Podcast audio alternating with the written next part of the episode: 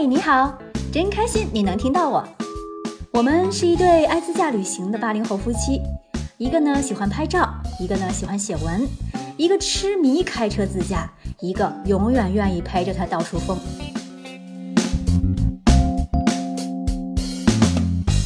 辛丑牛年，祝大家开工大吉，财源滚滚。第三季《云南声音游记》正式开始啦！其实云南是分好几次去的，说来也是巧了，每次都赶上冬天。云南的冬天和北京的冬天绝对不能同日而语。第一次看到圣地泸沽湖，在弥勒和朋友们的美酒烧烤跨年，去小众旅游地诺邓沙溪吃火腿泡温泉。云南很大很美，那就先从十年前泸沽湖那次开聊吧。还是胖叔刚开始爱上摄影的时候，我们计划去一趟向往已久的神秘女儿国泸沽湖。算来算去，也就只有十一月份才请到了假，刚好还是胖叔的生日前后。没想到初冬的云南是那么温暖，让我这个北方人完全没有想到，还有了封面这张纯洁如镜的泸沽湖和情人树的绝美风景照。那次没有开车。也只有短短七天假期，几乎坐遍了所有的交通工具，一路上器材不离双肩，不免真的有些辛苦。那时候还没有高像素的智能拍照手机呢，也没有各大订票网站，更没有什么导航 APP。短短十年，科技就有了翻天覆地的变化。现在再回想之前没有导航是怎么出门的呀？没有微信，人和人又是怎么相约见面的呢？当时的照片也全部都是用单反的手动挡拍出来的，所以这次出的片子也是让我觉得最神来之笔的。后来还被某杂志买走了版权，刊登了游记和照片，小骄傲了一下呢。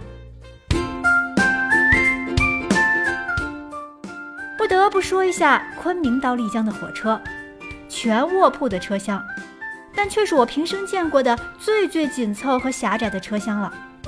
六个游客会被挤在一个只有双人床面积大小的车厢中，而当你终于侧身挤进车厢后，会发现，竟然没有通常卧铺车厢里面的行李架，只有将行李放在自己铺位上或者塞进下铺的底下。唉，多拉快跑，铁老大的生意经真是心服口服。在火车上认识了同车厢的四位游客，年龄相仿。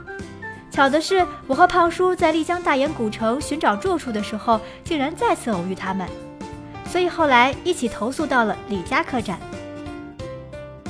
火车开了一夜，在清晨到达丽江市，天色还没亮，找了一处成都小饭馆，叫了一大碗牛肉面，点了一盘云南的特色粑粑，呼噜噜地吃着面条，看着静得有些出奇的清晨的街道。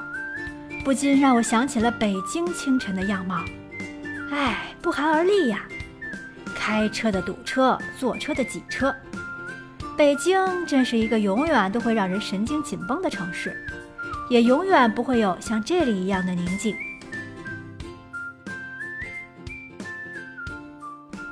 这一天，就在大研古镇开始了真正的丽江体验，穿梭于不宽但别有韵味的巷子中。挂满红灯笼的客栈和酒肆茶馆，尽显了这里勃勃的人气和商机。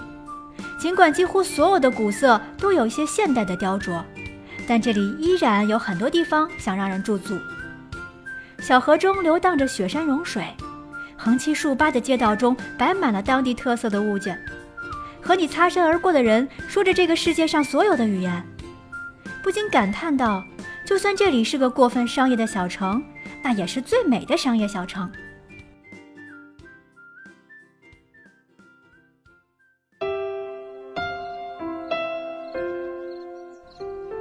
转眼月上枝头，灯火阑珊。胖叔扛着相机登上客栈的观景台，眺望丽江月色与古镇的灯火，怎一个美字形容啊！或许北京的什刹海曾经给我带来这样的夜。但空气中，你却依然可以嗅到浓浓的尾气味道。或许鬼街的红灯招展曾经带给我这样的夜，但耳边却依然可以听到隆隆的汽车马达声。而这里只有歌舞升平。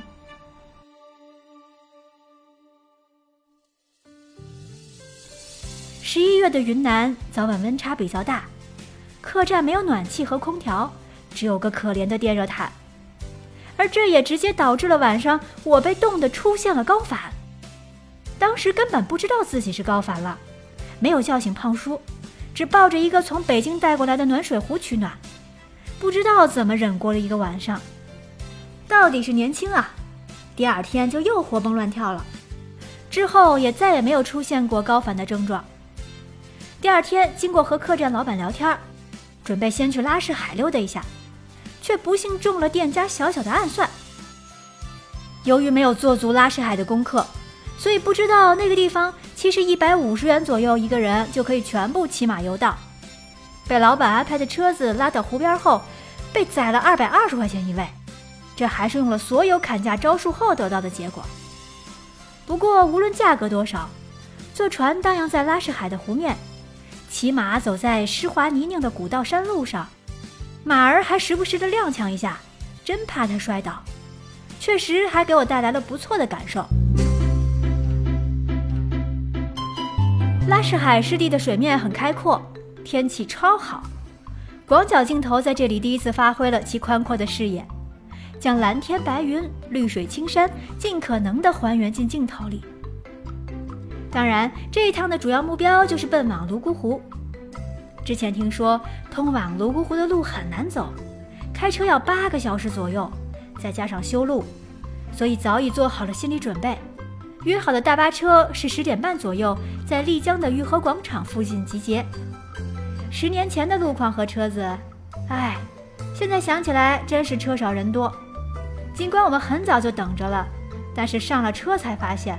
胖叔只能坐在发动机盖子上了。司机们商量了一下，调配了游客，但还是没有一个正经的座位。心里默默打鼓，不知道胖叔能不能扛过这一路传说中的颠簸。是来凑巧，还有一辆中巴车空出了两个人的座位，二话没说就跑上了另一班车。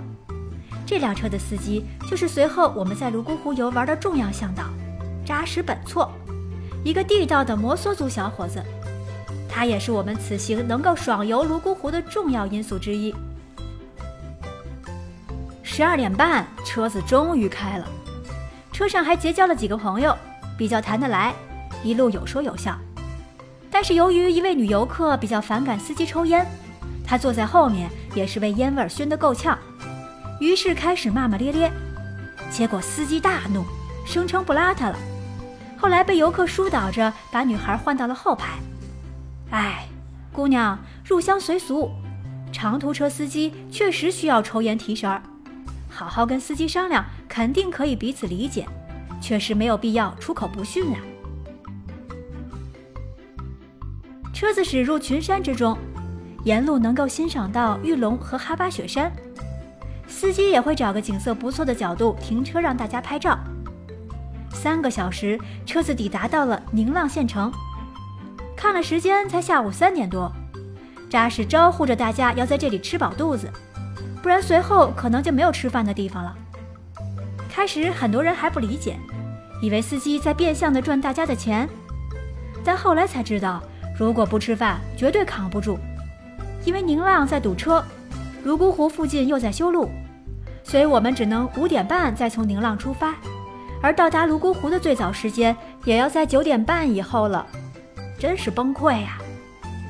那顿饭吃的倒是很香，大块的山猪肉和烤猪蹄儿，在颠簸了一路之后，品尝起来真是格外的香。然后又发现了路旁的一地玉米秸秆，像个孩子似的奔过去玩。小巴车陆续开动了，汽车始终在悬崖边上行驶着，而司机的技术真不是吹的，速度总是保持在六十码左右。很多惊险的路段，我感觉车里所有的人都是窒息的。车子在距离里格岛只有十一公里的山坡上堵住了。随着海拔的升高，外面的空气很冷。